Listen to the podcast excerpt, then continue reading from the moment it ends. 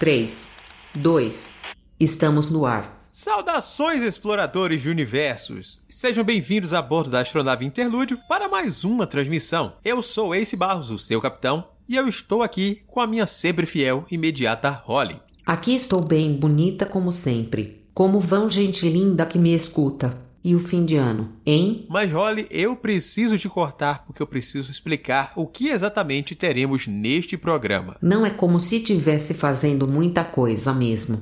Toca aí o programa. Fingirei que você não falou isso e vou continuar com a devida apresentação. Aproveitando o hype sobre o financiamento coletivo do Nerdcast RPG Coleção Cutulo, a gente resolveu falar um pouco sobre financiamentos coletivos, quais impactos essa campanha em especial traz para os financiamentos coletivos no Brasil, quais pontos positivos, quais são os pontos negativos, o que a comunidade tem a aprender e como ela pode se beneficiar com essa campanha e os impactos que ela causa. Então, para me ajudar nesse bate-papo, eu trouxe aqui dois autores que têm experiências com financiamentos coletivos. A Camila Loríquio, que vocês já conhecem da casa, e o Ian Fraser, autor de Araruama. Vocês vão reparar que durante o bate-papo a minha voz está com uma qualidade bem diferente dessa aqui. Durante a gravação, a gente teve alguns problemas na captação, mas garanto que a qualidade do conteúdo vale muito a pena. Então a gente vai conferir esse bate-papo depois de um breve recado.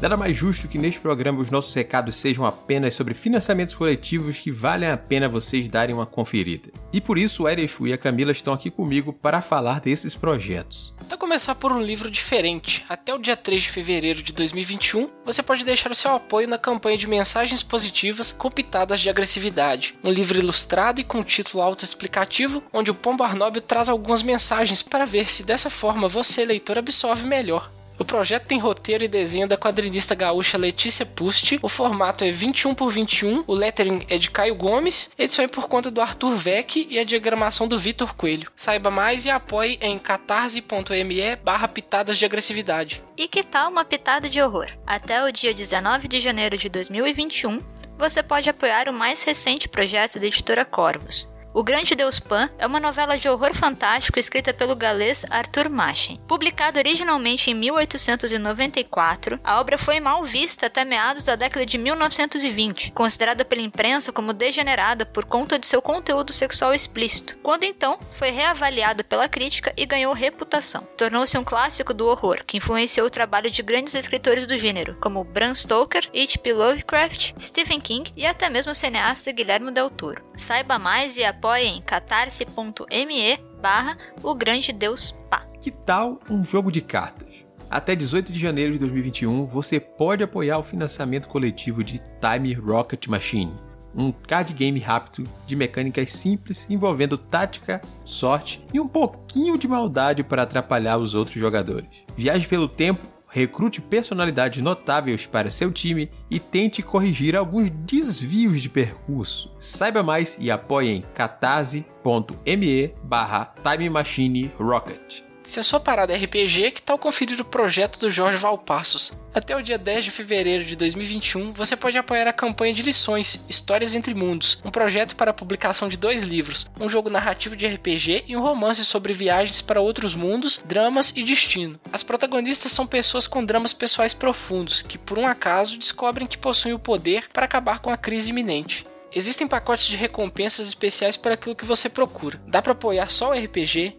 só o romance, os dois, apenas o formato digital ou em formato físico. Tudo depende do seu gosto e orçamento. Saiba mais e apoie em catarse.me barra lições, sem cedilha e sem acento contos com uma galera chuchu de várias partes do mundo? Tem também. Até o dia 29 de janeiro de 2021, você pode colaborar com a antologia do primeiro festival Relampeio, da necessidade de relâmpagos. Serão cerca de 25 participantes na antologia, que contará com 11 contos, incluindo alguns inéditos no Brasil, 7 depoimentos de participantes e entrevistas. E tem mais. Diversos níveis de apoio também dão direito a workshops na área da escrita. Então, se seu interesse é escrever, essa pode ser uma boa oportunidade. Saiba mais e apoie em catarse.me barra relampeiobook. É claro que a gente poderia ficar muito mais tempo indicando projetos aqui, mas o tempo não permitiria. Por isso, ficam aqui mais algumas menções honrosas. O livro Jardim dos Famintos com Cala, de Adams Pinto. A coletânea Vozes Trans, da Se Liga Editorial. O livro O Fantasma da Ópera, do grupo Lendário. E o livro A Dança da Floresta, da editora Wish. Lembrando que todos os links desses financiamentos coletivos citados aqui estarão no corpo da postagem. Então, se você não gravou, não tem problema. Acesse aí e conheça cada um desses projetos. Agora, Aproveita o episódio. Muito bem, ouvinte. Como eu expliquei na introdução do programa, esse é um programa excepcional onde a gente vai falar aí sobre essa temática que está em destaque nesse momento por causa de um furor, né, desse fenômeno que está sendo o financiamento coletivo da coleção Nerdcast RPG. Ele está chamando muita atenção por conta dos números arrebatadores que a campanha conseguiu na primeira semana. Está chamando atenção para essa novidade que para muita gente é o financiamento coletivo. A campanha está tendo recordes de primeiro apoio muita gente que nunca apoiou nenhuma campanha anteriormente está entrando agora e indo no embalo dessa proposta que o pessoal do Jovem Nerd trouxe e a gente vai então bater o papo. Vou falar aqui que logo quando o financiamento coletivo começou, a gente teve na internet muita gente falando coisas contra o Jovem Nerd enquanto uma pessoa grande, enquanto uma pessoa com uma empresa já consolidada também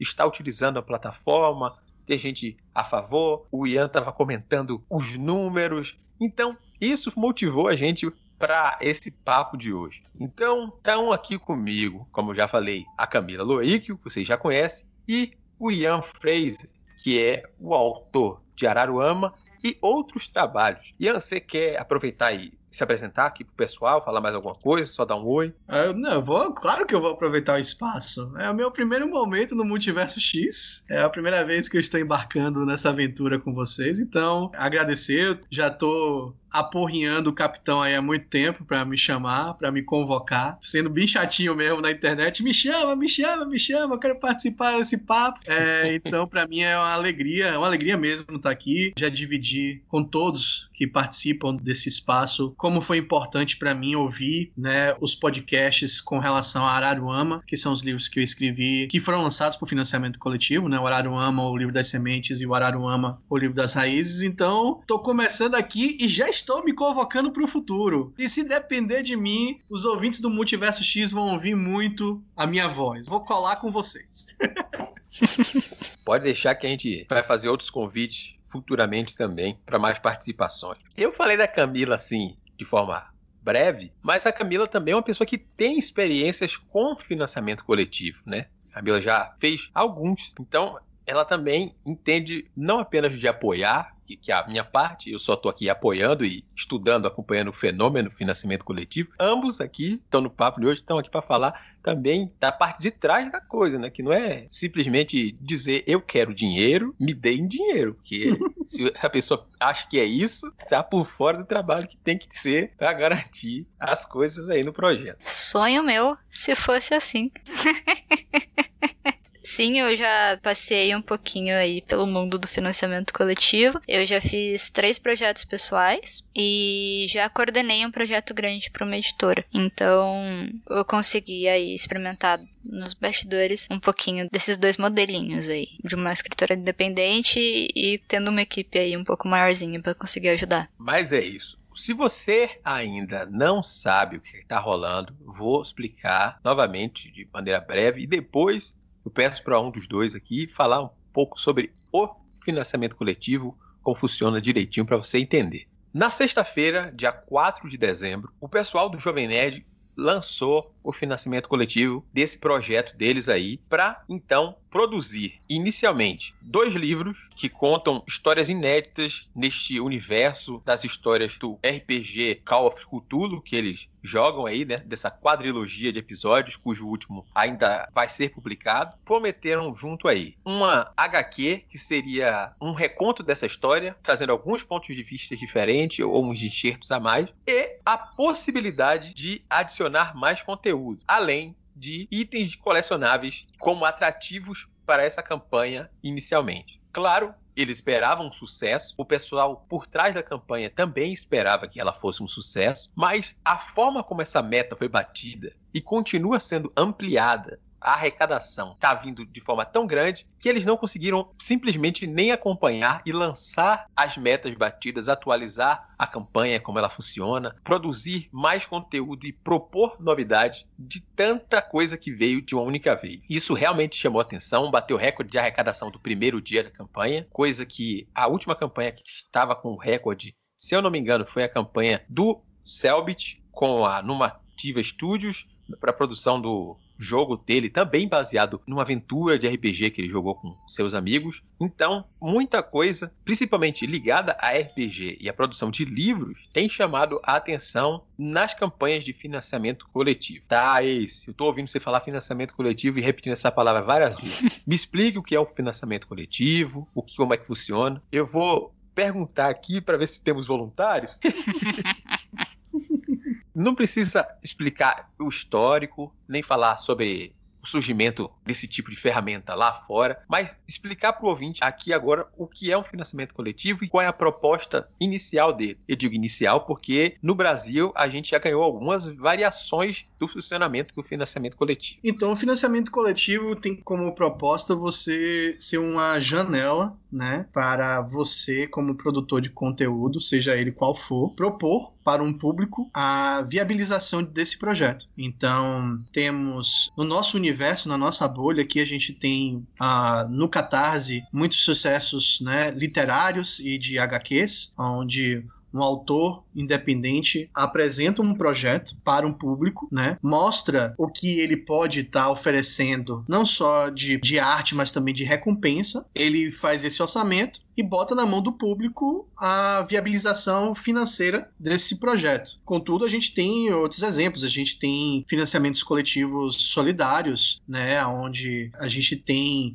para ajudar santuários de recolhimento de animais com que tem maus tratos. A gente tem projetos educativos como é, construções, né, tipo é, são, são plataforminhas pequenininhas que podem fazer construções. Aí você pode aprender sobre arquitetura, sobre quanto peso você pode botar sobre sobre um, algum tipo de construção. Temos produções teatrais, produções de música, de CD. Então é um universo amplo de qualquer tipo de produto, qualquer tipo de busca. E esse criador bota uma plataforma, ele escolhe a plataforma. Aqui no Brasil a gente tem a chutaria que a gente tem mais de 10 plataformas diferentes, né, de financiamento coletivo e espera seduzir os seus possíveis apoiadores para enfim entregar esse produto após um tempo determinado. É, o legal é que as plataformas mais conhecidas, elas acabaram se especializando também, né? Então, com essa variedade de projetos que a gente tem, então você fala, ah, o Catarse, ele tem justamente esse destaque para o meio literário. Aí você tem o Benfeitoria, com foco em curadoria de projetos que tenham um impacto social. Tem um que eu não me recordo agora do nome, que é focado em projetos teatrais. Então você vai tendo uma miríade aí de, de plataformas que estão se especializando e estão surgindo para conseguir atender essas possibilidades de projeto, né? Uhum. Exato. A gente tem, assim, dos grandes, né, os dois grandes nomes, pelo menos até, sei lá, cinco anos atrás, a gente tem o Kikante e o Catarse, né, uhum. né, como carros-chefes is a gente tem o Apoia-se também, ficou bem especializado em apoios recorrentes, né? Que até então o Catarse,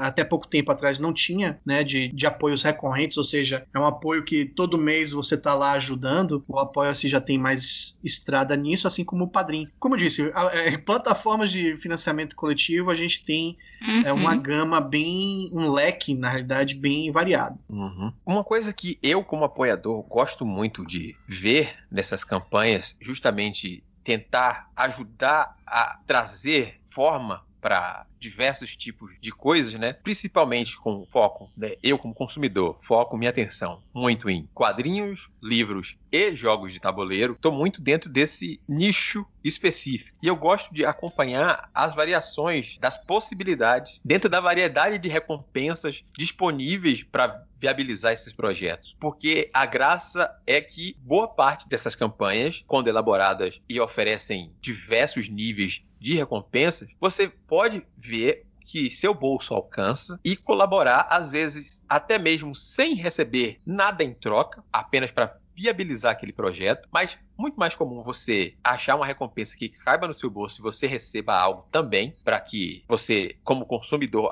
você não enxerga aquilo ali como uma doação, porque tem essa diferença, né? Que tem muita polêmica sobre isso. Ah, o financiamento coletivo é uma doação? É compra? É uma pré-venda? O que é o financiamento coletivo? Gera muita confusão na mente dessas pessoas, justamente por esses pontos nas recompensas, às vezes. Eu percebo que o público fica um pouco confuso, principalmente, como eu falei, pelos novos usos das ferramentas por alguns players do mercado. Vamos dizer, as pequenas editoras acharam nos financiamentos coletivos uma forma de se manter ativa, de continuar suas publicações e de trazer novos títulos para sempre estar tá tendo um valor, vamos dizer, correndo dentro do caixa e trazer novos títulos, sempre despertar o interesse desse consumidor, desse apoiador recorrente que está ali sempre junto com aquela empresa ou com aquele produtor de conteúdo específico. Então a gente acaba tendo algumas variações variações e novidades aí para a gente estar tá conhecendo ainda, entender o funcionamento. Mas basicamente é isso que já foi apontado pelo pessoal da gente viabilizar um projeto, seja ele especificamente de um autor independente, de um produtor independente, ou de empresas que acharam aí uma forma de manter o caixa e não arriscar tanto,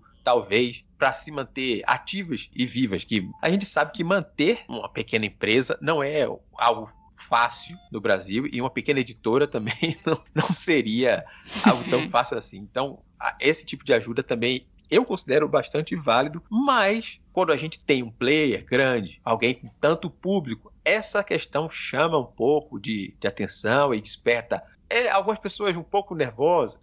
eu diria que. eu só ia completar com essa questão de doação ou não, porque recentemente o Catarse começou a, a passar instruções para como a gente faz, por exemplo, a gente que é criador de projeto, fazer a declaração no imposto de renda, porque doação é dedutível, compra não necessariamente, dependendo do teu produto, né? Então, eles tiveram que modificar um pouco como os dados das pessoas que te apoiam chegam até você e inclusive instruções específicas, ainda mais agora que está envolvendo valores um pouco mais altos. Não, é porque isso eu acho interessante quando a gente fala de, ah, mas o que que é isso? Se é, se é apoio, se é doação, se é uma pré-venda, eu acho que é tudo. Tem sido tudo. Justamente pelo diferencial do financiamento coletivo envolver justamente a palavra coletivo. Você faz parte, de alguma forma, da viabilização daquilo. Então, a partir desse ponto, você convida a pessoa a fazer parte de forma mais efetiva, que não apenas como comprador de qualquer forma, né? Uhum. Uhum. Eu acho que quando a Camila fala tudo, é isso mesmo. Eu acho que ela foi muito assertiva. Porque o financiamento coletivo, eu tenho muitas ideias e noções pessoais sobre o que eu acho que o financiamento coletivo pode ser, mas isso tudo é achismo.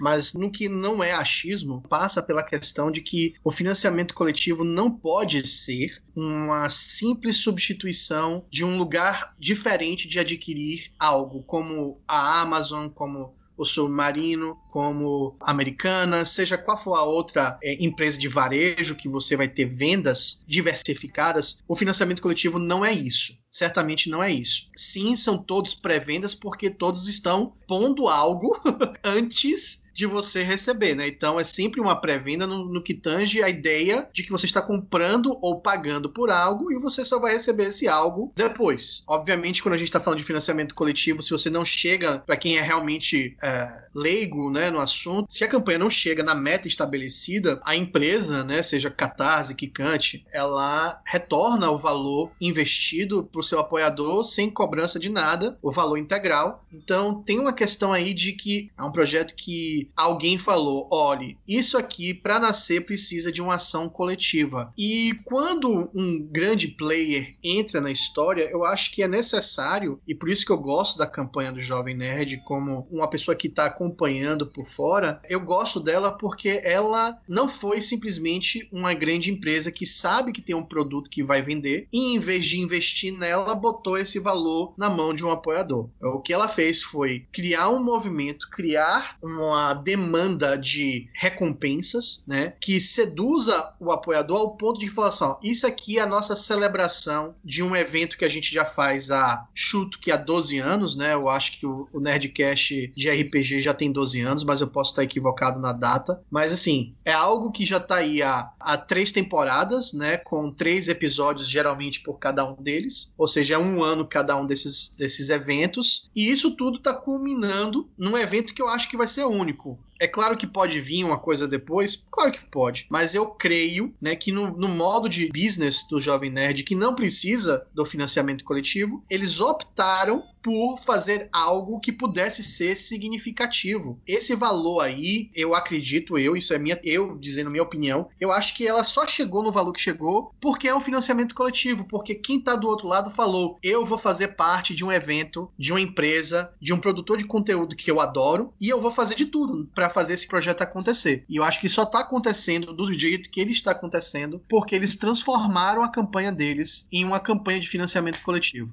Até por conta, assim, de fato não é uma pré-venda se a gente avalia essa continuidade da campanha. Cada campanha tem um prazo, né? Então, beleza, você pode falar de período de pré-venda, a gente pode falar de N coisas quando você está pensando numa loja. E de fato, plataformas de financiamento coletivo não são lojas, né? E a questão do fazer parte, que está presente em qualquer campanha, você está ajudando aquilo a acontecer ou você está simplesmente fazendo parte, no caso de uma campanha que já tem sua meta é, alcançada como foi a deles de forma muito rápida.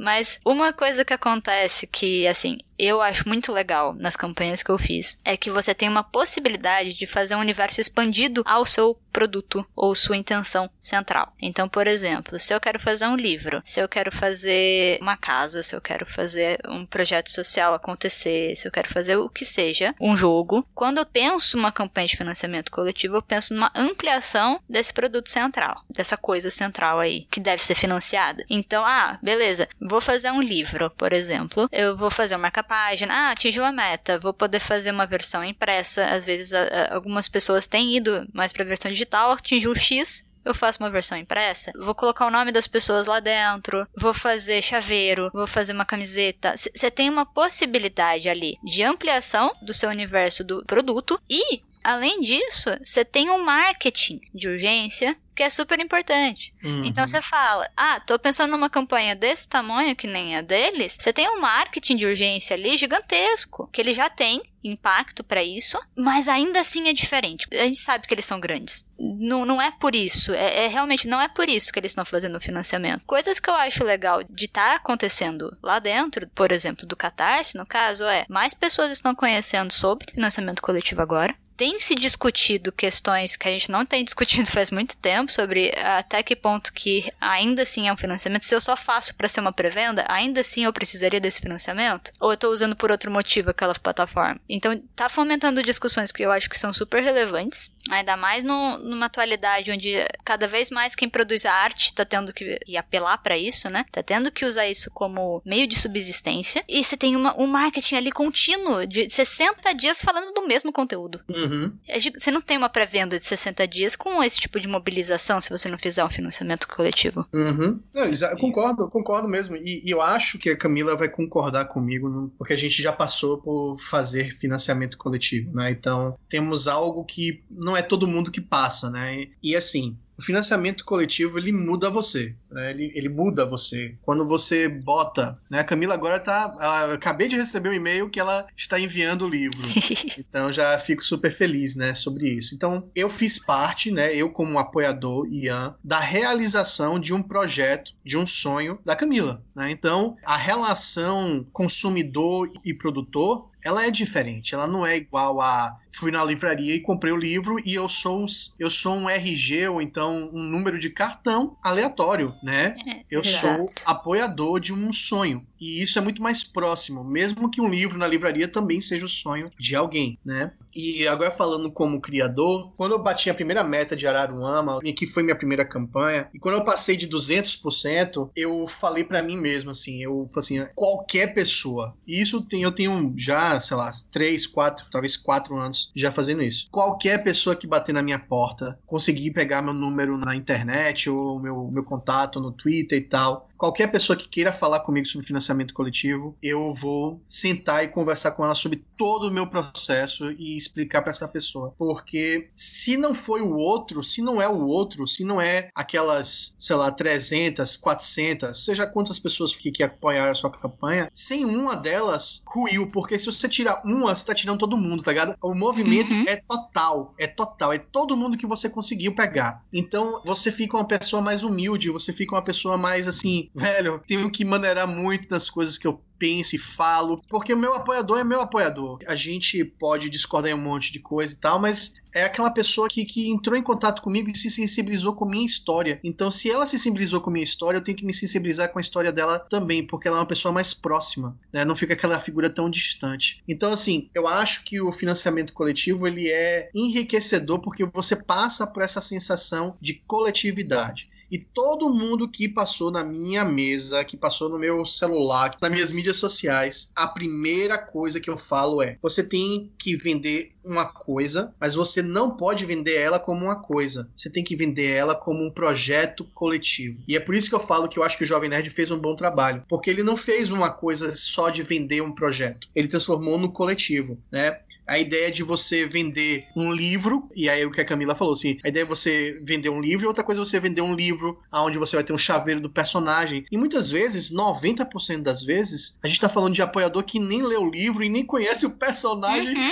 que virou chaveiro. Então, veja só, gente, a gente tá falando de de virar produto de merchandising antes mesmo de ter fanbase. Então é uma coisa completamente fora da curva o financiamento coletivo, porque ele envolve tudo isso. E aí as pessoas falam: "Não, gente, ó, vamos lá, vamos apoiar a campanha da Camila porque eu quero meu chaveirinho de nuvenzinha, tá ligado?" Então as pessoas elas entram na jogada já virando meio que fã de um produto que elas nem consumiram ainda. Porque, de novo, é o processo. E é por isso que eu sou tão fã do financiamento coletivo. Uhum. Como apoiador de, diversos projetos, a sensação é justamente essa. A gente para para ver, principalmente quando ele tem algumas metas estendidas ali, que, que são valores e produtos e, e acréscimos que virão para aquele projeto, além do valor base que é para fazer, financiar efetivamente aquele projeto. Quando a gente vê aqueles produtos, aquelas coisas que virão depois, você fica ali da torcida. Vamos, gente, vamos apoiar junto. Eu quero ali garantir aquele posto que vem se a gente bater a meta de X% a mais. Vamos uhum. tentar, uhum. gente, porque é o movimento que você fica realmente se sentindo parte da coisa. Você não quer somente o seu produto, você quer ver esse projeto inteiro crescer, se desenvolver, porque não vai beneficiar somente o produtor, você que está ali botando um valor mínimo que seja, você também é beneficiado geralmente com algumas coisas porque a gente tem campanhas e campanhas, né? Tem campanhas uhum. que seus valores não te garantem nada de extra, tem campanha que a depender do seu nível de apoio você recebe vários extras. Então você se envolve muito com esse, esse tipo de campanha. Falando agora sobre realmente a campanha do Nerdcast RPG, coisa que eu acompanhei no dia, a arrecadação e vendo as metas e também os extras, né? Que basicamente eles oferecem o livro digital, o livro e HQ digital a partir de 60 reais, o apoio, e a gente vai tendo mais níveis para nível físico, nível físico de luxo, com dados que brilham no escuro. E no primeiro uhum. dia eles fizeram um extra exclusivo, baseado em, em coisas que acontecem muito em campanhas lá fora. Aqui, campanhas nacionais ainda estão implantando essa coisa do early bird, né? Extra exclusivo dos primeiros dias da campanha. Sejam esses uhum. extra um desconto maior, que é muito comum aqui ter um desconto, um valor menor ainda se você apoia nos primeiros dias. E eles apostaram numa coisa que eu percebo no mercado nessas possibilidades é atingir também o consumidor de luxo de certas coisas. A gente teve, pelo grupo editorial Record, a tetralogia Angélica, do Eduardo Spohr, uma edição de colecionador que saiu um box exclusivo, capa dura, que vinham com alguns itens especiais, atuaduras, livros extras que nunca foram publicados, três contos, audiobook, tudo isso para trazer uma experiência. Eu não estou vendendo um produto, eu estou trazendo uma experiência junto com o financiamento coletivo, que já é uma experiência em si, que faz você se sentir muito bem. Eu estou te propondo uma experiência também no produto. E é, é, uma coisa que eu vejo como uma tendência de players um pouco maiores, é focar no luxo de trazer umas coisas, às vezes umas estatuetas, umas coisas mais, mais caras. Eles focaram nisso, no caso, por isso que também a arrecadação deles. Para mim é surpreendente que tanta gente tenha investido nessas, nessas opções mais caras, com as estatuetas completas e tudo mais, coisa que eu fui vendo no financiamento coletivo também de Tormenta, para você ter o livro o do jogo, que você pudesse efetivamente jogar aquele sistema novo que eles estavam te entregando, por 50 reais, você tinha o livro em PDF. Para jogar, você já tinha tudo que você precisava. Mas eu posso te entregar o livro, mais o PDF por 180. Posso te entregar uma edição de luxo, com caixa, com pôster, autografado. E isso aí você vai ofertando mais coisas que vão enriquecer essa proposta, essa experiência toda, que provavelmente não estarão disponíveis depois, porque tem muito disso também, né? Muita coisa é uhum, exclusiva sim. das campanhas. As campanhas focam sim entregar essa experiência para quem está participando. Eu vou ter uhum. o básico, posso ter o básico, posso ter um excedente ou outro que eu possa disponibilizar para venda, pode ser. Produção, a gente sabe que não é feito assim, ó, oh, eu quero fazer 472, você faz gráfica só 472 desses? Não faz.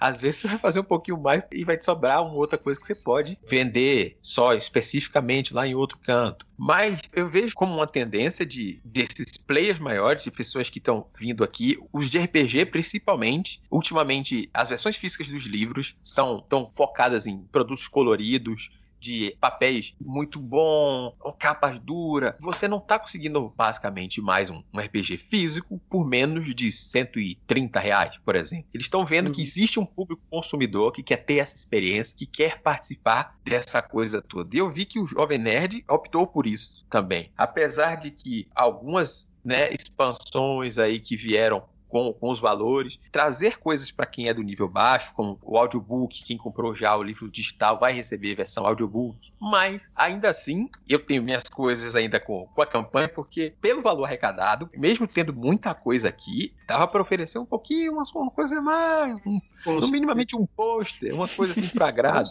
Com certeza, com certeza eu acompanhei o primeiro dia de campanha com muita atenção. É muito difícil porque eu tô no final de ano letivo, né? Eu trabalho com escola, mas eu tentei ficar ali atento o máximo que eu podia para entender o dia como um todo. Né? E tem duas coisas curiosas que eu queria falar sobre o primeiro dia da campanha do Jovem Nerd. O primeiro é o seguinte: eu fiquei ali olhando até ver quando eles iam bater o meu número máximo de apoiadores. Eu tenho três campanhas e minha campanha de maior sucesso eu tive 982 apoiadores, né? Então eu fiquei ali dando refresh até chegar num número muito próximo, né? E, e como a campanha ela é muito dinâmica, eles não estavam atualizando a cada apoio, eles estavam atualizando a cada, a cada, sei lá, cinco minutos. Tinha uma base de tempo, não acho que era uma coisa instantânea. E aí eu fiquei lá e eu perdi o 982, mas cheguei em 1000, 1021, que também de qualquer jeito é muito próximo do número. Só que a diferença é o seguinte: com 982 apoiadores, eu consegui arrecadar 64 mil reais. E enquanto eles estavam com o mesmo número que o meu, eles estavam em 3 milhões.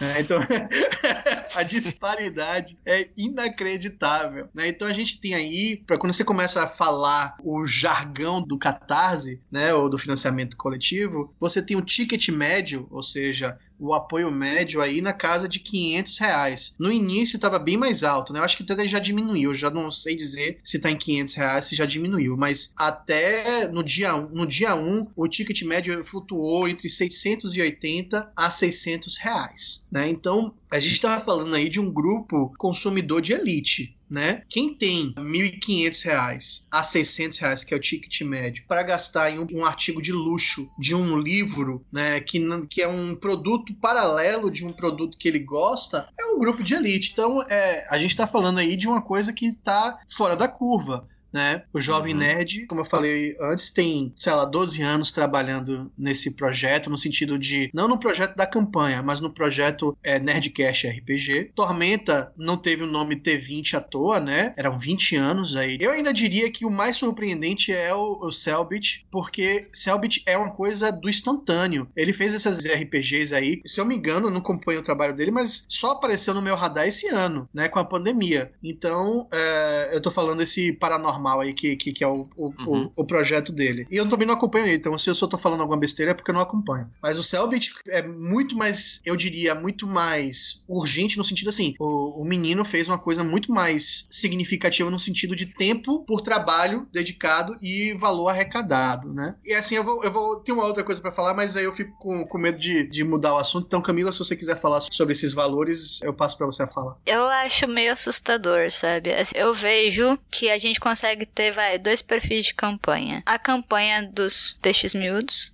que a maior parte são artistas independentes em geral, é, ou que precisem de um investimento que não seja necessariamente tão alto em comparação com esses. É uma campanha lá que eu geria uns anos atrás, eu achei que era um valor altíssimo, daí não seria praticamente nada. É um dia de campanha desse pessoal atual. é, mas, mas, assim, nossa, nem sei contar quantos zeros tem, sabe? Você começa a escrever e fala, meu Deus, peraí. Você tem uma, um, um processo de relação que eu, que eu vejo como diferente. Então, ah, se eu sou um apoiador de um peixe miúdo, de artistas independentes, você tem uma relação ali de confiança, de carinho e de investimento. Então, geralmente é um valor mais baixo, o apoio mínimo. É, eu tô confiando que aquele artista, que é, muitas vezes eu não conheço, ou que não tem uma produção assim tão grande, vai me entregar, porque, beleza, você fala, ah, legal, eles devolvem seu dinheiro se não acontecer. Mas ainda assim, você tem uma relação ali de intimidade com o próprio criador ao você fazer esse processo de apoio e de carinho, porque, ah, você realmente sente que sem você, aquela coisa não iria existir, né? Uhum. E quando a gente fala de projetos grandes, é, aí sim que eu acho que a questão do luxo ela vai muito mais perto. Então você fala, esses extras, essas recompensas, elas provavelmente não existiriam caso você não fizesse através desse formato do financiamento. Você não tem motivação nem monetária ali de ah, para que que eu vou investir em fazer estátuas é, se eu não tenho uma quantidade de, de pessoas que eu sei que vão adquirir aquilo previamente. Então quando a gente fala desses tipos de valores altos desse pessoal que tá fazendo campanha agora e já tem um público consolidado, que nem esse, então eles sabem que as pessoas vão pagar meio salário mínimo numa recompensa e mais de um salário mínimo em outra recompensa. Uhum. Sabe? É um valor grande, é um valor bem grande para a maior parte da população, mas tem, eles sabem quem é o público deles, né? Eles sabem que se eles fizerem esse tipo de recompensa, vai ter apoiador. E, então você tem um, um recorte diferente desse processo processo de relacionamento. Se eu apoio uma campanha dessas, eu ainda vou me sentir parte, porque a intenção é essa. No final das contas, o financiamento coletivo existe para você se sentir parte do todo. Mesmo empresas que já têm públicos consolidados lá fora financiam jogos ainda dessa forma. Você pega o Kickstarter, você pega vários jogos ali que às vezes, porque é uma coisa que custa muito dinheiro, mais do que um livro, por exemplo, demanda mais equipe, demanda mais muitas coisas, né? E, então você tem uma, uma relação ali, mesmo com, com esses projetos maiores de valores altos, ainda que você tenha esse pertencimento mais intenso. Mas quando a gente fala desse tipo de projeto, tipo Tormenta, tipo do Jovem Nerd, você já tem esse público consolidado, você já conhece esse público, você já sabe quanto você pode cobrar desse público e que você sim vai ter esse retorno. Você, você tem sim esse, esse pertencimento da pessoa, mas você não tem a necessidade ali de você trabalhar a questão da confiança, talvez, sabe? De você fazer um processo de construção, uhum. porque você já tem. Uhum. Concordo e entendo. Quando você falou sobre isso, da questão da confiança, me veio a triste memória que eu já tomei calote. com é. financiamento coletivo. Não foi calote pouco, não. Foi de um jogo de tabuleiro, foi uns 300 conto que eu nunca vi na cor. eu já tomei calote, assim, já. Na realidade, como eu apoio muito a campanha, né? É difícil acompanhar o, os livros chegando, né? Aí teve um uhum. livro que foi esse ano, foi tipo no meio desse ano. Ah, eu quero ler aquele livro. Eu apoiei no Catarse. Aí foi pra mas aí eu não me lembrava de ter tocado no livro, tá ligado? Eu fui pra minha estante, aí eu olhei, olhei. Eu tenho uma, uma seção que é só de livros do Catarse, né? Eu deixo separadinhos. Aí eu olhei, não achei. Eu falei assim, mas cadê esse livro? E aí, não achei. Mandei mensagem pro, pro apoiador. Eu falei assim, ó, não achei. Aí, ah, mas eu, eu enviei isso em outubro do ano passado. Eu falei assim, pô, mas é difícil pra gente que, que, que apoia muito projeto ficar acompanhando e tal. E eu sou do time assim. Se um cara meu falou que nunca recebeu, passou, sei lá, dois anos, eu falei assim, ó, eu não recebi o livro e tal. Eu falei assim, ó, se eu não tiver a recompensa, né, se eu não tenho um cartaz e tal, eu falei assim, ó, eu não tenho mais esse cartaz, mas eu posso te mandar o livro. E eu mando o livro. Ou então, eu falo assim, se eu não tenho um livro, o que não aconteceu até agora, né, eu falo assim, ó, você quer o PDF? Sabe, eu, eu ofereceria alguma coisa, porque o cara tá me dizendo que não chegou. E assim, se um apoiador meu vai mentir para mim dizendo que não chegou, poxa, que triste que um apoiador meu não entendeu a ideia do Catarse, né? Porque se chegou e ele perdeu uhum. alguma coisa assim, a culpa não é minha, né? É, é, uhum. então, assim, mas se ele falou para mim, não chegou, não, não recebi, eu mando, porque, enfim, eu acho que eu, que eu devo a essa pessoa, mas é, eu também já. Eu, eu senti que isso para mim foi meio que um calote. Como assim? Já aconteceu comigo mesmo assim: alguém fala assim, Ian, o cara do correio deixou meu livro na porta de minha casa, choveu e tá todo ensopado. Ele me mandou a foto. Eu mandei uma outra cópia, é prejuízo para mim. É, mas nesse universo que a gente está vivendo, de construção de público e de relação com financiamento coletivo, o brother apoiou e não recebeu o livro dele. No fim das contas, mesmo que a culpa não seja minha, né? Ele não recebeu o livro dele. Essa tem uma, uma intimidade com os seus apoiadores. Assim, eu, eu apoio bastante projeto também. E não tem coisa mais gostosa do que você ver que o projeto chegou e aí ele chegar na sua mão. E na quando é livre, você vê seu nominho ali, sabe? Tem uma coisa tão mágica nisso. Você se sente íntimo do, do, próprio artista. Uhum. Que é uma uhum. coisa que eu também sinto quando, por exemplo, você vai fazer uma feira. Ah, vou lá fazer feira de quadrinhos, por exemplo. Ah, fica de 2018 aí. Mano, aquele, aquela girada que você dá, de você ver as pessoas que você conhece só virtualmente no rosto, é, de você falar, nossa, esse quadrinho aqui que você tá lançando aqui, ele existe porque eu apoiei ele lá. Sabe? Você tem, uhum. um, você tem uma, uma relação muito gostosa que existe entre o criador do projeto e o apoiador. E você também tem uma relação de responsabilidade como criador. Sim. Né? E essa parte da responsabilidade alguns criadores não pegam. Porque tem um peso, sabe? Você tem que sentir esse peso. Você tem que sentir que cada real que aquela pessoa te deu, ele é um real que a pessoa tá investindo em você. Ela tá investindo para você continuar produzindo. Ela tá investindo para você continuar criando. Ela não tá investindo só para ela receber. Uhum. Você tem que valorizar muito quem tá botando fé num projeto que não sabe nem o conteúdo. Uhum. Sabe? Às vezes sabe, ah, vai fazer um relacionamento, beleza. Mas geralmente você não sabe, sabe? Ou você tem uma surpresa de tipo, o negócio não vir legal. É uma traição. Basicamente é isso. Eu acho que assim, a, a relação ela é tão complicada e ela é tão afetiva quando a gente está falando de projetos de financiamento coletivo. E aí, em geral, mesmo de peixe grande quanto de peixe pequeno. Todo projeto de financiamento coletivo é uma relação afetiva. E quando você não recebe, ou você recebe uma coisa que você não esperava, no sentido negativo, quando é positivo, maravilhoso. Você fala, ah, que bom, vê uma coisa a mais, vai com Deus. Deus abençoe. Mas quando você não recebe alguma coisa ou é surpreendido negativamente, é uma traição. Assim, uhum. eu sinto que a, é, é, muito mais impactante do que eu ir numa loja e o negócio vir ruim. É diferente. A relação de traição, quando a gente tá falando de financiamento coletivo e de decepções, ela é muito mais impactante. Uhum. Uhum. E, uma outra coisa que eu queria falar sobre esse dia de lançamento do Jovem Nerd, que me chamou muito a atenção, muita atenção mesmo. Eu fiquei acompanhando os tópicos, né, que estavam em evidência no Twitter, né, enquanto a campanha estava acontecendo. E obviamente a bolha, ela estava comentando muito, né? A bolha ali. Mas quando você vai olhar os, os comentários, o comentário artístico de maior relevância no dia do lançamento era o lançamento do filme do Leandro Hassum, de Natal, né? E isso é muito interessante para mostrar como é uma bolha muito pequena. No momento, no momento, o Jovem Nerd está de vendas, ele está com 10 mil apoios. Uhum. Então você está falando de. Se cada apoio foi só uma pessoa, porque a gente sabe que tem pessoas que apoiam duas, três vezes, né?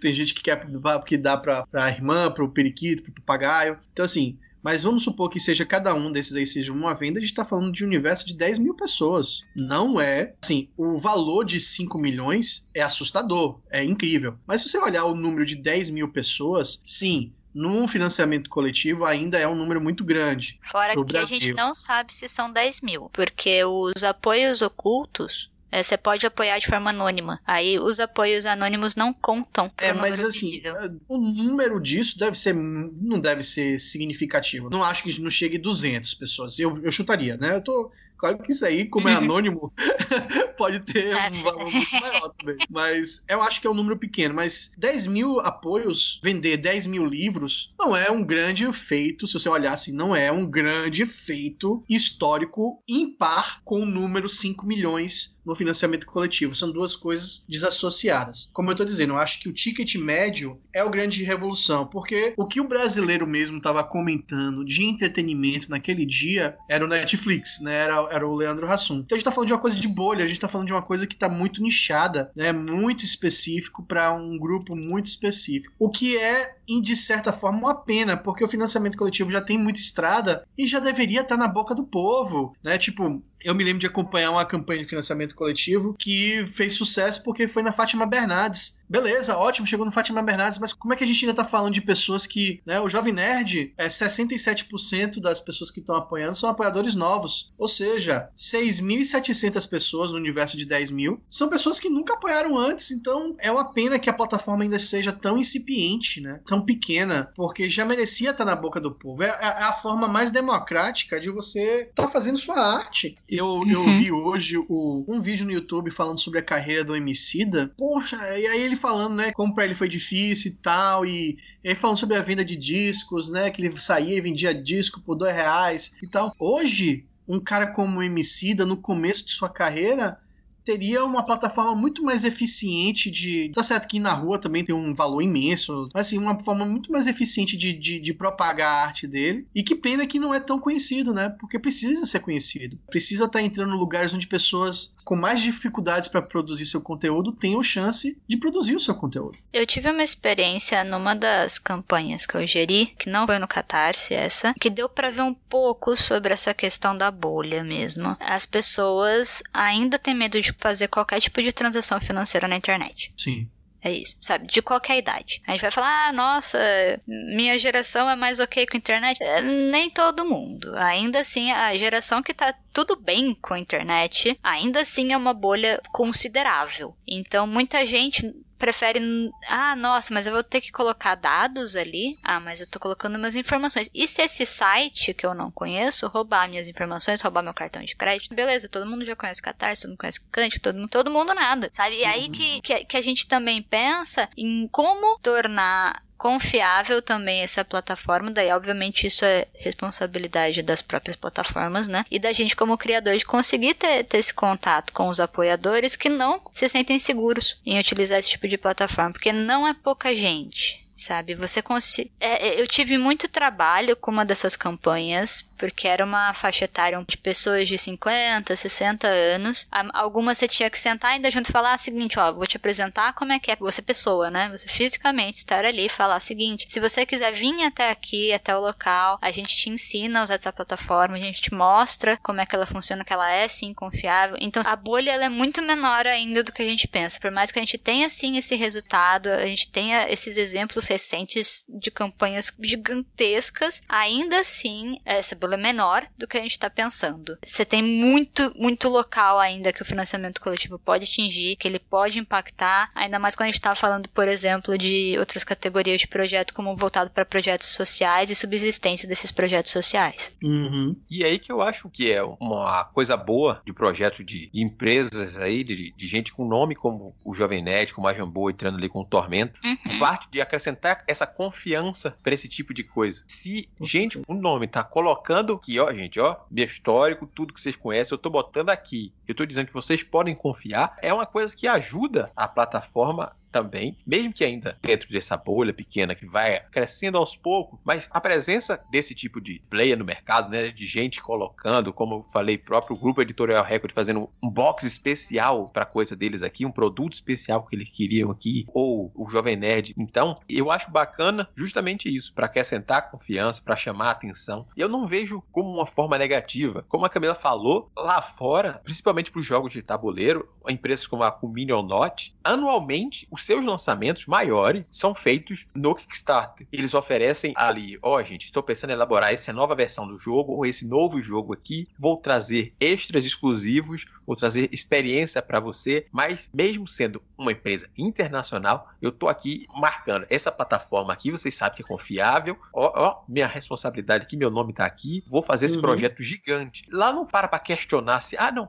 tal empresa tal. Gente, está disponível para todo mundo e quanto mais gente conhecer e tiver participando, agrega essa coisa para quem está nos níveis mais baixos ali, nessas campanhas mais simplórias ali, que está querendo pouco, ou que está um uhum. projeto ali que vale a pena ali, que a pessoa nunca tinha observado porque não acessa a própria plataforma. Eu acho que uma das vantagens é acessar a plataforma e ver os outros projetos logo quando você termina e diz, ó, oh, projetos que você pode conhecer, ou quando você está uhum. ali e começa a receber a newsletter de novos projetos, para você estar tá sempre vendo os tipos de conteúdo. A gente uhum. aqui do Multiverso X está sempre divulgando, sempre que pode. A gente não tem condições de divulgar tudo que a gente quer, porque a gente vê projeto bom sempre, sempre, sempre no Twitter uhum. ali do RT, traz um post na rede social ali no, Instagram, bota no story, bota no site, porque é muita coisa boa, tem muita gente, muito projeto que vale a pena ser conhecido e acho que projetos grandes só trazem vantagem para esse mercado que é o financiamento coletivo. Uhum. Eu não vou, apesar de, de, de fazer catarse, né, de, de conversar com algumas pessoas né, do catarse, eu não tenho muitas informações assim, até porque eu não gosto de perguntar coisa porque fico morrendo de medo de falar coisa que eu não deveria falar, né? É, então, eu não pergunto porque eu não quero saber. Então, é, mas assim, o que eu quero.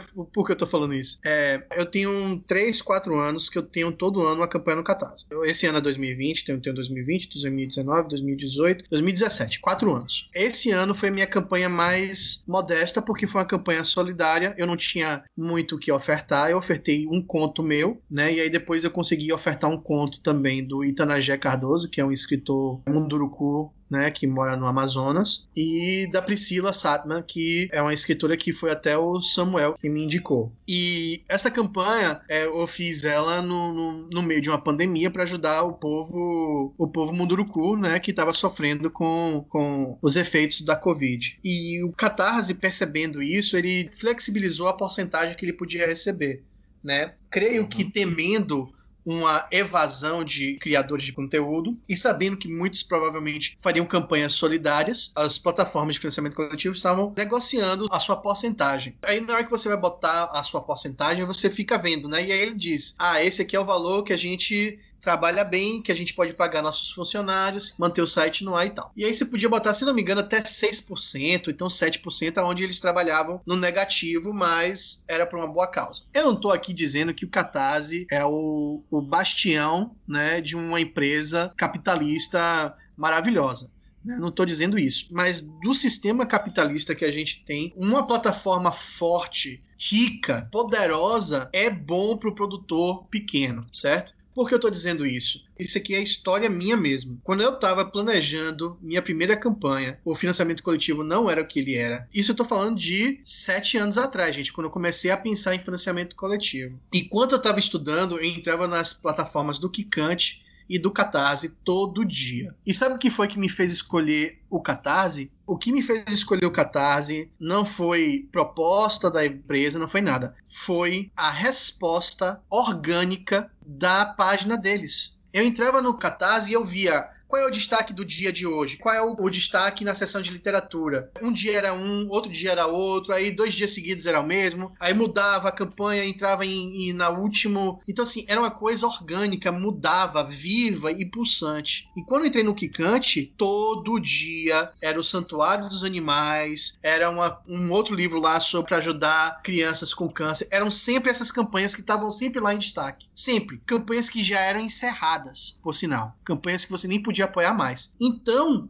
uma plataforma que está viva, rica, pulsante, onde você tem uma programação complexa, aonde as coisas acontecem não só pelo número de apoios, mas pelo número de visitas, pelas últimas horas, isso tudo está computando, isso tudo é uma programação complexa que o Catarse faz, que torna a página deles extremamente viva e pulsante, certo? Então isso custa dinheiro. A equipe do Catarse, ela acompanha você, ela te ajuda. Se você entrar em contato Eu, eu me lembro quando. Isso eu não tô falando, tô falando quando eu tava no começo, quando eu não era. Eu não tinha história com Catarse. Eu falo assim, ó, minha página não tá atualizando o número de apoios. É no gráfico. As pessoas me entendiam na hora. Então, assim, eu acho que quanto mais a gente tiver pessoas investindo no Catarse, melhor. Então, assim, nesse ano atípico, nesse ano que a gente provavelmente fecharia com prejuízo o Catarse, né? A gente tem o Cellbit e a gente tem o Jovem Nerd, é um alívio para que a gente possa ter investimentos que vão beneficiar centenas de outros produtores de conteúdo. É, até porque assim, o Catarse ele tem crescido nos financiamentos em geral, até isso, um sinal disso é terem várias outras plataformas hoje em dia, né, e ainda mais especializadas, o que é muito legal, que assim o próprio apoiador já sabe onde que ele vai procurar, se ele quiser apoiar cada categoria de projeto, né. Uma discussão que a gente teve quando eles falaram que eles iam lançar essa campanha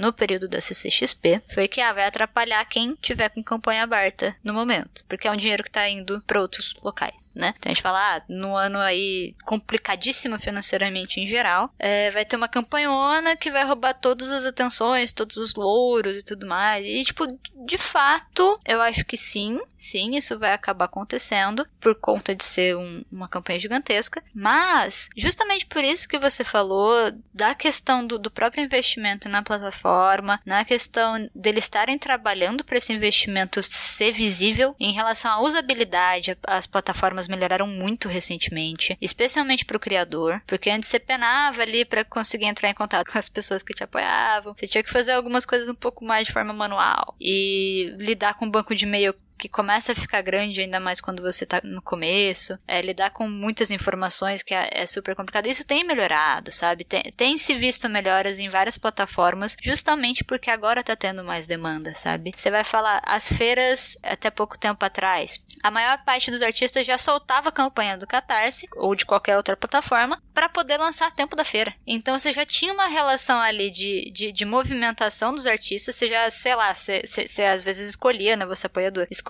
qual dos projetos você ia conseguir apoiar naquele mês e tudo mais, para poder ir pegando tudo nas feiras, sabe? Você, você, você ia já começando a estruturar e tudo mais. Então você tem uma progressão do uso da ferramenta que também vai refletir na própria qualidade do uso da mesma, né? É uma empresa? É uma empresa. É claro que é uma empresa. Empresas pagam contas, pagam funcionários. Todas as, as campanhas que eu consegui fazer, desde o começo tinha, no caso, para essas duas plataformas que eu já trabalhei, que foi o Catarse e o Benfeitoria, todas elas tinham um foco muito humano na hora do trato. Eu acho que aí que tem essa.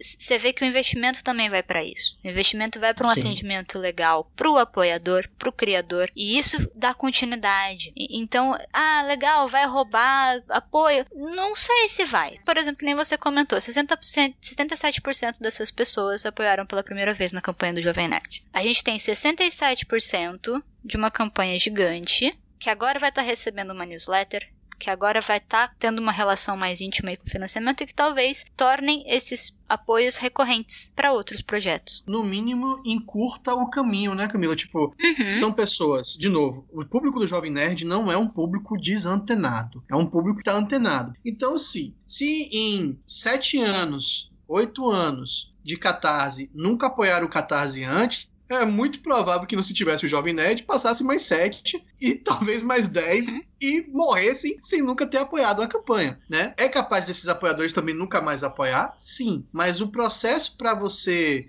é, converter esse apoio agora fica mais fácil para essas 6.700 pessoas, porque agora o cartão está lá salvo na Catarse, o endereço já está salvo, a pessoa só precisa clicar. Gente, é isso. O, o, uma das coisas mais complicadas do Catarse é que, no meu caso, é só apertar um botão, gente. Eu aponto ali, é, tipo, confirmar, confirmar, confirmar. Você aperta o mesmo botão três vezes e aí você está apoiando. Então, assim, é, para mim mesmo, que sofro de uma compulsão para apoiar projeto, é extremamente fácil, né? Então, uma vez vez que você entra na plataforma, tudo fica 3 mil vezes mais rápido, né? Para você uhum. virar um apoiador com mais recorrência. E quando a gente fala aí, principalmente desse recorte, 6.700 pessoas, mesmo que apenas uma parte dela volte a apoiar, uma parte de 6.700, nem que seja um 10% disso aí, um, um pessoalzinho, já é muita gente. Uhum. Faz gente, eu consegui campanha. financiar, vai, o, o, meu último projeto, que foi Cúmulos, foi quantas pessoas? 118. Imagina, com 6.700 pessoas. Eu tenho vários anos aí de catarse fechados, felizes sabe? Tipo, sabe? Não precisa-se de muito para financiar projetos pequenos. Pequenos aspas, mas assim, sabe? Que não custam 5 milhões. Eu digo projetos que estão aí mais próximos da vibe independente em si, né? Sabe? Não precisa de muito. A gente tá trabalhando com pessoas que investem você sabe, você tem uma relação ali de pessoas que, que sabem valorizar, já tem uma relação ali com o João Vené, já tem uma relação de público que eles construíram faz muito tempo. É um público de fato que é um público com mais poder aquisitivo, mas que agora conhece uma outra plataforma, sabe? Tá ali, sabe? Se isso vai converter em outros apoios para outras áreas, não sei, provavelmente sim, até porque o Catarse especificamente ele trabalha muito bem essa parte de marketing deles. Muito. Muito bem sabe? mesmo. Eles têm investido muito nessa área. Então, você consegue sentir que é para isso também que vai essa porcentagem. Não é uma porcentagem só que eles estão pegando, uhum. Você tem um trato humano ali. Como eu disse, o Catarse é uma plataforma que cuida muito do, do apoiador e do, e do criador de conteúdo, né? É uma plataforma que é, é, não fosse assim, é, para mim, pessoalmente, eu admito que o processo todo é estafante, né? Eu uhum. mesmo olho para Araruama, né, e penso, poxa, ainda tenho três livros aí para lançar nessa plataforma. Empacotar esses livros, é, durex, Ai, cola, é. carta, dor de cabeça danada. Então, assim. Declaração de conteúdo. Ai, é muito difícil. É, é, cansa, gente. Então, assim, mas é uma plataforma que sem ela eu não teria chegado. Gente, a minha história com o Catarse, eu já contei em outros lugares, mas assim, acho importante falar isso. Eu moro em Salvador, eu tô fora do eixo Rio-São Paulo, então isso para um escritor já é um empecilho, né? Você não tá no Rio-São Paulo e Porto Alegre, onde tem uma, uma efervescência cultural de polos, de editoras, né? Você já tem um, uma trava aí, você já tem um caminho um pouquinho mais longo. E eu venci aqui em Salvador o prêmio João Baldo Ribeiro, lancei com o prefeito de Salvador, todas as emissoras estavam lá. Eu me senti o rei da galáxia. Eu falei, eu juro pra você, eu achei que a fama ia bater na minha porta no outro dia. Eu tava assim, todo me achando. Aí, beleza e tal. Eu fui fazer um lançamento sozinho. Porque, como o lançamento do selo era com os outros autores e tinha a, o prefeito e tal, o meu eu fiz sozinho. E eu vendi pra minha tia, eu vendi pro meu irmão, eu vendi pra meu primo. E acabou. É isso aí, meu alcance. E aquilo me frustrou tanto, gente, que a minha história com Catarse começa comigo falando eu quero vender meu livro para alguém que não me conhece. E o Catarse proporciona isso, né? É, é, você chega em pessoas que você não tem ideia, né? Com o Araruama 2, eu acho que eu vendi para todos os estados do, do Brasil. Gente, eu acho que eu conheço de todos os estados do Brasil, se eu conhecer pessoas que estão em seis, acho que eu cheguei no meu limite, tá ligado? Eu não, eu não sou um cara que tem muitos contatos, né? Então, assim, a gente chega, é, eu cheguei na, em Roraima, eu cheguei em, sei lá, qual outro lugar, assim, que, que para mim foi bem assim. Ah, eu cheguei em Araruama, né? Que é uma cidadezinha no Rio de Janeiro, que eu nunca fui, tá ligado? Então, assim, é, é uma grande vitrine. É uma grande vitrine. E concordo, Camila. Nesse momento, neste momento, a vitrine tem um outdoor imenso que está cobrindo tudo, que é o Sim. Jovem Nerd. E é muito difícil você, como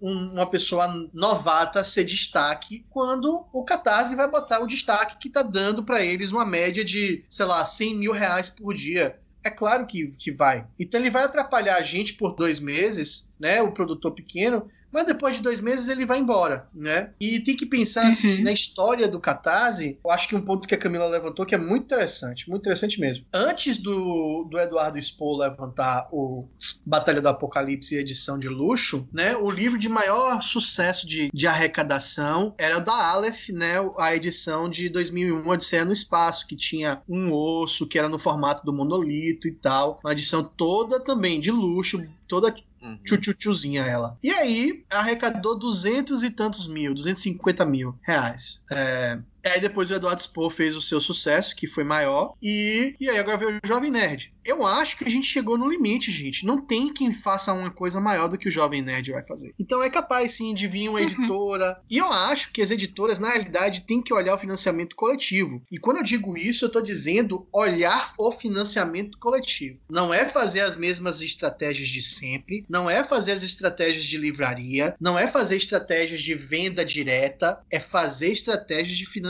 coletivo. Eu acho. Uhum acho que a gente tem aí uma gama de possibilidades que podem ser sensacionais, gente. Sensacionais mesmo. Porque assim, o catarse só funciona se a galera sentir que é catarse, gente. Porque assim, pode flopar gente grande. A editora Wish, ah, eu chutaria que a editora Wish tem uns 15 projetos. 15 uhum. projetos. É, desses 15, 14 foram de sucesso, mas teve uma no meio. Mas não é no meio no começo, não. É no meio quando elas já estavam grandes, que não deu certo. Porque o projeto tinha que ser repaginado, tinha que ser repensado. Então não é garantia de sucesso, não. Jovem Nerd é garantia de sucesso porque ele tá em um patamar gigante. Mas não é garantia de sucesso de, tipo, vamos botar uma. pegar um grande mesmo, Companhia das Letras, e botar um livro qualquer de forma qualquer, não acho que vai gerar comoção pro financiamento coletivo tem que estar tá embalado no financiamento coletivo. E tudo pode ser embalado no financiamento coletivo. Você só precisa embalar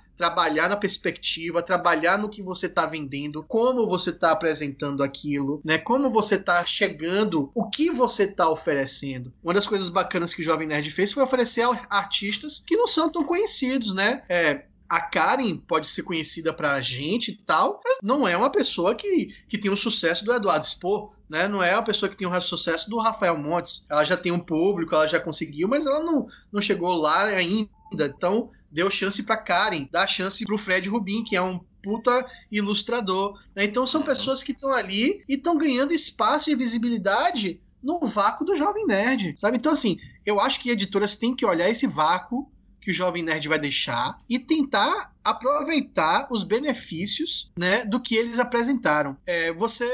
É, ah, se você assistiu o, vídeo de, de 2 milhões, você assistiu aqui, aquele vídeo que eles batem 2 milhões? Sim, sim. Eu tava. Eu assisti ambas as lives. A, a live que eles fizeram de comemoração na sexta-feira ainda certo. e a que eles fizeram na terça. Pronto, na live de 2 milhões, recomendo todo mundo que não assistiu ou que assistiu e não prestou atenção. Veja os primeiros 30 minutos, quantas vezes o Azagal fala sobre como aquilo é uma campanha de financiamento coletivo, de que como era para chegar nas pessoas. Veja como o Azagal fala. E Azagal não tá falando ali simplesmente pela boca da fala, não. Ele tá falando como um empresário de muito sucesso e que ele sabe exatamente o que ele tinha que falar. Ele falou aquilo ali não só porque é, ele trabalhou naquilo, mas porque ele sabia que o único jeito de virar esse sucesso era bater nessa tecla. Ó, oh, isso aqui é coletivo, isso aqui é a gente, isso aqui é nós fazendo. Sem você, isso aqui não vai funcionar funcionar sem você, isso aqui é nada. É isso que faz a campanha. Uhum. A intimidade. Sim, claro, sim. exato. E uma intimidade que, que eles estão construindo também, como eu disse, já tem algum tempo. E só um, um, um, outro parêntese aí, talvez, não sei se cabe aqui, mas na edição talvez possa resolver, que é a questão assim: a gente tem players grandes, aí quando você fala player grande, você está falando de, de empresas que têm caixa, né? O Jovem Nerd uhum. tem caixa. O Jovem Nerd tem caixa para fazer um produto. Mas Pense só, lá fora tem gente que talvez não tenha caixa, mas tem uma identidade, tem um IP de sucesso. Verônica Mars, que é uma série de sucesso da CW, por sinal muito gostosinha. Quem não viu, eu vejo, eu adoro. Acho ela super fofinha, bacana, uma protagonista sensacional. Verônica Mars achou vida pós-cancelamento no financiamento coletivo. O IP era grande, com certeza é um IP muito maior do que uma, uma pessoa que, se a gente juntar aqui nós três e for fazer um filme. Não é ela que tá atrapalhando. Ela fez o, o, o dela e outras pessoas fizeram outros também. O cara do Double. Ah, esqueci o nome agora, mas é um criador de videogames muito bacana. Ele, ele que escreveu é, Monkey Island, ele ele fez Fandango Green, esqueci o nome dele agora. Ele também criou jogos é, que precisa de valor né, alto. Ele é uma pessoa de sucesso, mas usou a plataforma aonde tinha pessoas desconhecidas. Então, essa questão de que a plataforma é para a pessoa que não tem espaço, que é para o pequeno produtor e tal, ela também é para isso. Ela uhum. também é para isso, mas você não pode fechar a porta porque, como eu disse, o produto é o importante. O que está sendo exposto é o importante e não quem é, é, o como. E justamente sobre o como, voltando ali à live que você citou, a, a postura do pessoal do grupo Jovem Nerd lá, a, a gente vê tanto a base por, por baixo, o pessoal que está junto à campanha, pessoal da Jambô está junto com eles, não somente na produção, como na idealização de, de algumas coisas da campanha. Tem um pessoal com contato Inclusive, existe um, um canal de WhatsApp para tirar dúvidas, que é uma coisa que você não pararia para pensar, você tirar dúvidas de apoiador. Não, não sei se, como, é, como é que eu apoio, eu nunca apoiei. Não, tem um canal, além das redes sociais, tem um canal de WhatsApp para isso. Eles fizeram essas sim, duas lives, eles anunciaram que durante a campanha, desses 50 e poucos dias que restam, eles ainda farão outras lives para manter um contato com o público, para o público se sentir que, tipo, ó, gente, eu tenho que oferecer aqui para vocês, não é somente o produto, é a experiência realmente. Estamos juntos nisso aqui. Vocês querem saber mais sobre as artes? Quer conhecer o artista? Quer conversar com o Fred? Quer conversar com o Alice Monstrinho? Quer conversar com quem aqui? A gente tem aí, dê as ideias do que vocês querem ver, que a gente vai trazer e bater esse papo com vocês. A gente vai se aproximar, a gente vai criar uma relação com vocês sempre próxima. E isso é muito importante eles estão fazendo uma coisa aí que é, é, muito bom, é um case de se observar. Né? Uhum. Outras empresas, o que é que seja, tem que observar mesmo dentro das suas possibilidades de pouco. Uma live. Às vezes você consegue fazer uma live para manter não, não vai ser uma live show, um negócio tão grande, mas vai fazer uma live na sua casa assim, gente, ó, eu, durante o processo aqui, vocês querem conhecer mais sobre as artes, vou mostrar o que, que já tenho produzido, como eu cheguei nessa ideia, vou conversar com vocês. Tem umas possibilidades muito grandes chegando por aí, só de se observar como a campanha está acontecendo. Quando vocês falaram também da preparação do próprio Catarse para isso, se eu parar para ver, eu fui apoiador da campanha de Tormenta no meio-dia, quando abriu a campanha, que eles bateram a meta em menos de uma hora também, o site caiu no primeiro minuto. Hum. Eles, hum. eles não tinham preparo para manter um site no ar. E a gente não viu o site bambear uma vez numa campanha grande como foi essa do Jovem Nerd. Eles aprenderam que, gente, tem, eu tenho que mexer na estrutura. Tem demanda. E com essa campanha que eles passaram a colocar metas adicionais para você botar um ou outro produto, coisa que nunca tinha assim nas campanhas aqui. Lá fora tem muitas campanhas que tem os addons. Você pode chegar numa campanha grande e pegar só o adicional. Você não precisa pegar o jogo. Você pode pegar só a expansão. E esse item aqui que, que muda os objetos de plástico para metal. Uma caneca colecionável. Eu não posso contribuir com 60 dólares, mas com 10 dólares para isso aqui na campanha, vai do seu interesse. É uma coisa que eles estão passando a adicionar. A campanha do Jovem Nerd ainda não tem, mas eles já anunciaram que terão coisas que eles estão pensando justamente pela demanda e eles estão ouvindo sempre o público por conta desse contato. Esse WhatsApp, as redes sociais, as metas extras deles foram alteradas durante a campanha por conta dos pedidos. Tem coisa que só entrou porque estão pedindo muito, tem coisa que eles queriam, verificaram a possibilidade e, opa, todo mundo quer, estão apoiando, querendo. Eu já tinha vontade vou botar isso aqui. Gente, eu posso fazer uhum. isso aqui, vocês topam. Ótimo. Então tá sendo colaborativo. Por mais que seja grande, a colaboração é justamente aquilo que você falou. É o evento de todo mundo fazer parte de algo. E isso uhum. é algo a se observar desde o pequeno produtor até os produtores maiores a partir de agora. Uhum. Ainda dou um, uma, uma questão ainda sobre as pessoas que estão batendo na tecla né, de que um, um grande player atrapalha. Eu chutaria, minha opinião, isso eu não tenho embasamento, não tenho como comprovar, mas é um chute que eu, que eu tô dando assim com muita segurança é que muito mais provável me atrapalhar eu ter três campanhas de pessoas que estão na minha bolha ao mesmo tempo que eu do que o jovem nerd, certo? Uhum. Porque porque as pessoas que estão na minha bolha, que são recorrentes em apoiar financiamentos coletivos, são pessoas que escolhem com certo critério. Alguns desses critérios podem ser assim: ah, esse mês eu não apoiei ninguém, veio um desconhecido, vou lá e apoio porque achei bacana a ideia. Ou pode ser aquela pessoa que assim, ah, esse aqui é um projeto do Ian, sempre apoia o projeto do Ian. Mas, vamos supor, eu boto minha campanha no final de dezembro. Aí no começo, a Camila lança uma campanha. Aí ela já pega alguns apoios que geralmente vêm para mim porque a gente tá ali na mesma bolha. Mas aí a gente bota um.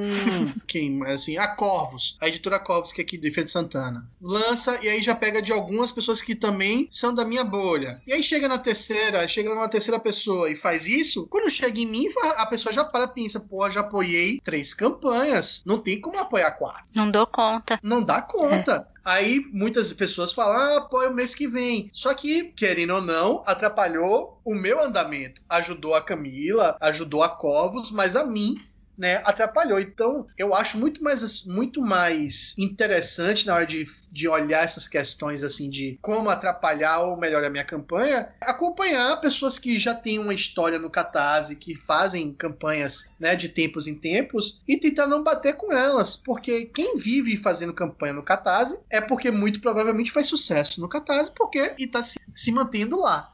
Então, tipo, como eu falei, a Corvus já tem uma tradiçãozinha, é bom não bater no, na mesma tempo que a Corvus tá. Ou se você faz antologia e você tá vendo várias antologias, poxa, pode ser perigoso. Então, essa questão de atrapalhar, eu realmente vejo que atrapalha muito mais momentaneamente, de forma bem, bem espaçada, do que um problema gigantesco. Temos três pessoas aqui que são apoiadores recorrentes no Catarse, né? Gastamos uma graninha uhum. nessa plataforma. Vocês foram pro Jovem Nerd? Pergunta. E se vocês não quiserem falar, é claro, não falem, mas a pergunta. Foram apoiar lá o Jovem Nerd? Eu não apoiei. Gosto do produto, escuto o programa, mas não é para mim. Eu fui olhar, eu ainda estou indeciso se eu vou apoiar para ter os livros digitais, porque eu gosto muito do trabalho do Leonel. Também. Gosto muito do trabalho do Fred, eu fiquei muito feliz com o Fred Rubin envolvido com a HQ. Só que, no nível mais baixo, não tenho essa proposta de livro-jogo diferente que eles vão trazer aí, né? Trazendo uma coisa que é muito comum nos jogos de tabuleiro, que é essa temática legacy, que a sua decisão altera realmente o, o jogo a ponto de que você precisa destruir alguns componentes. Às vezes você vai rasgar uma página do livro que você nunca mais vai ver. Tem uma, uma, uma, temática que parece interessante. Aí eu penso se vale a pena eu investir um pouco mais. Mas aí, quando eu vejo no valor, eu espero para ver se eles vão oferecer um algo mais que me diga assim: pronto, agora é a hora de eu depositar o meu dinheiro aqui ou não. Porque até o momento eu não decidi se vou ainda fazer esse apoio. Eu não apoiei também. Para mim,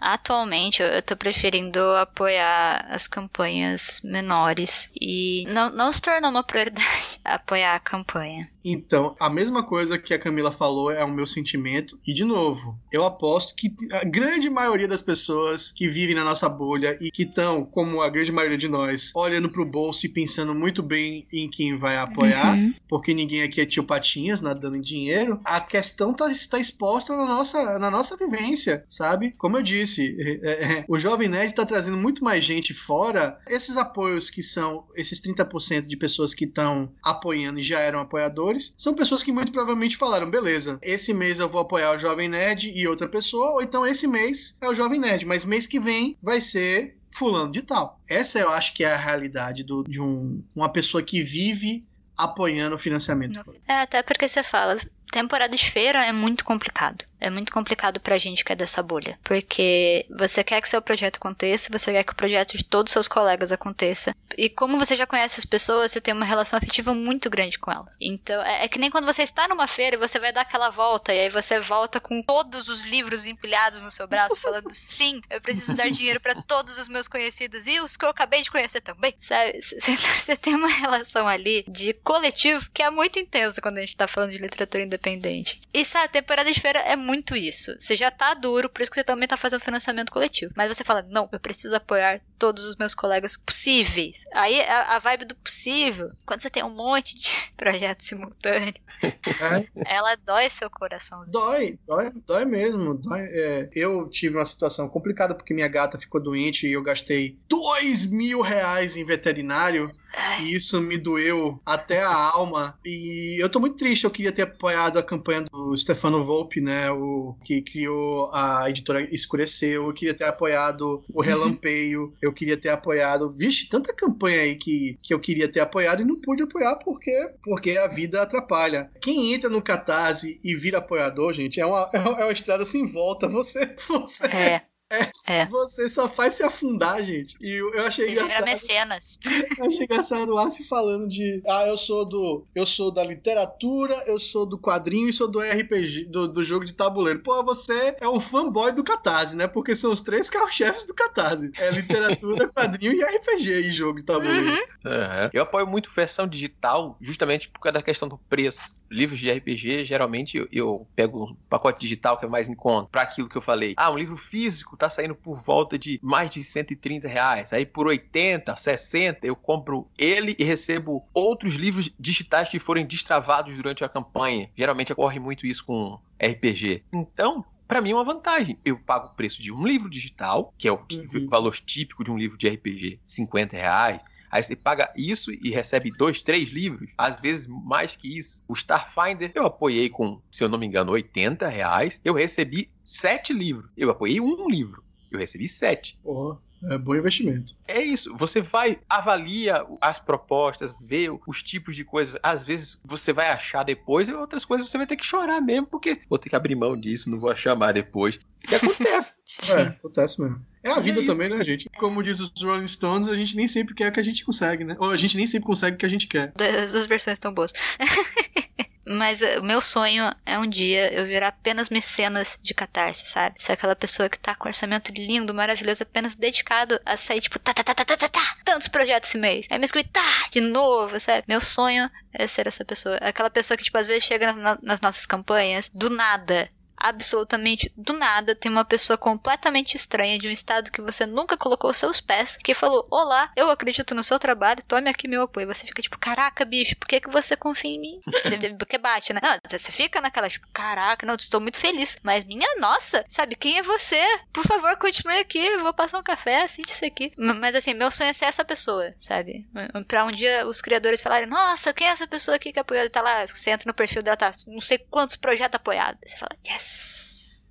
No Catarse, assim, meu sonho no Catarse, meu sonho mesmo, é bater a meta, seja ela qual for. É claro que eu tô falando de um livro, de um romance, né? Com a campanha solidária, a gente bateu a meta no mesmo dia. Porque era um valor muito pequeno, era 500 reais o valor inicial, e a gente bateu com certa facilidade. Mas. Sei lá, vamos supor, Aruama 3, né? Eu boto lá 30 mil reais. É bater a meta em dois dias. Porque é o mais rápido que eu e Ian consigo. Mas. Porque assim, eu acho que isso aí é, é possível, mas tem que ser bem planejado, tem que, sabe, alertar as pessoas no dia certo, fazer uma boa pré-campanha e tal. Porque é possível. Eu olho, eu olho pra isso e vejo, é possível. Mas o trabalho pra fazer isso, tipo, você tem que fazer, você tem que, eu, eu acho assim, você teria que gastar muita cartada, que é bom estar espaçado em 30 dias. Você tem que gastar tudo isso em uma mão só, tá ligado? O que é muito Uhum. arriscado. Mas, pô, pense aí você, tipo, ah, não, eu vou fazer uma campanha de 60 dias, me se prepara todo pra emoção de 60 dias, daquele suor, daquele, meu Deus do céu, como é que vai ser? Aí, de repente, você acorda no segundo dia 100%, porra, deve ser uma alegria, deve ser um alívio. Eu queria sentir esse alívio, mas, enfim, Eu também. Eu difícil, também. difícil. Nossa, assim, eu, eu já levei um susto na, na última do cúmulo já, porque, tipo, chegou muito rápido nos 25. Eu tava, não, primeira semana, eu vou conseguir 25. Aí no primeiro dia chegou em 25, eu, tipo.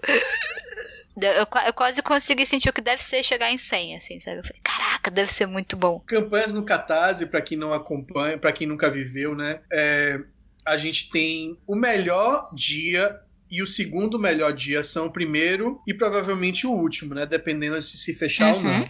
Porque a barriga imensa que é depois do primeiro dia até o final, porque a queda geralmente é brusca, né? Tirando o financiamento coletivo de É. pessoas como o Jovem Nerd, depois do primeiro dia ou do segundo, porque vai se estende até o segundo, né? Mas depois desses primeiros dois dias, os números de apoio caem muito. Então vamos supor, se você faz 25% no dia, aí você pensa, porra, 25% no dia?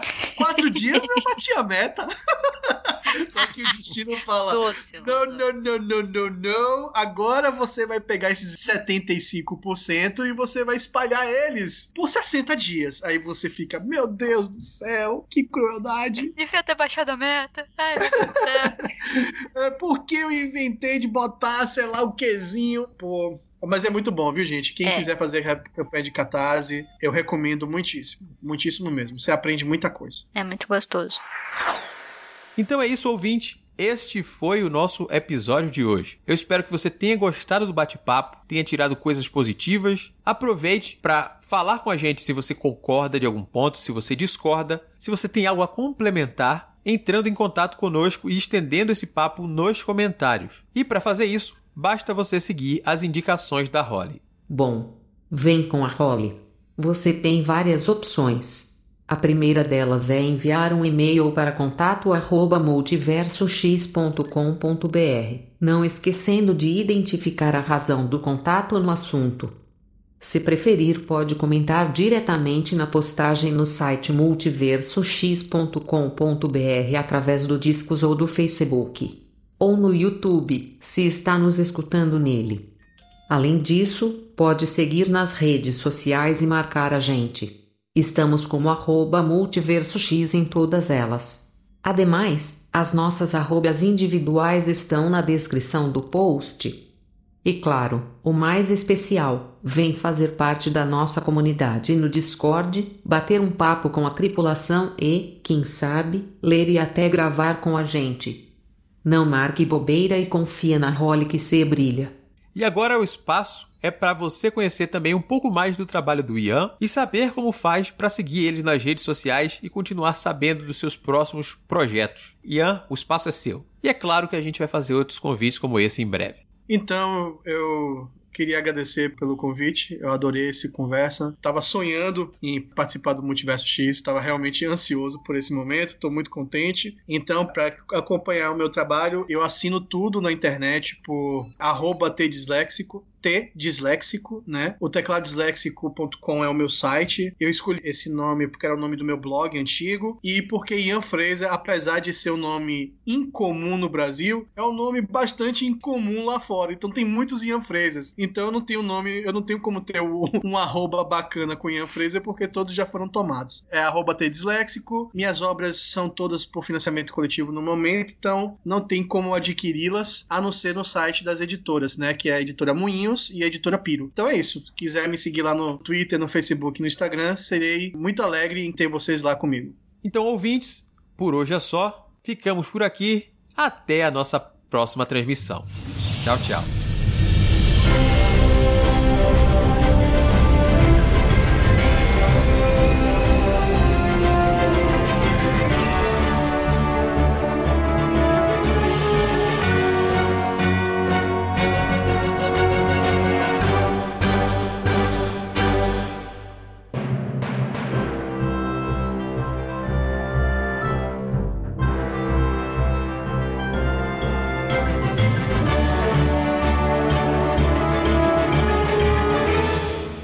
ainda está aí, o programa já acabou.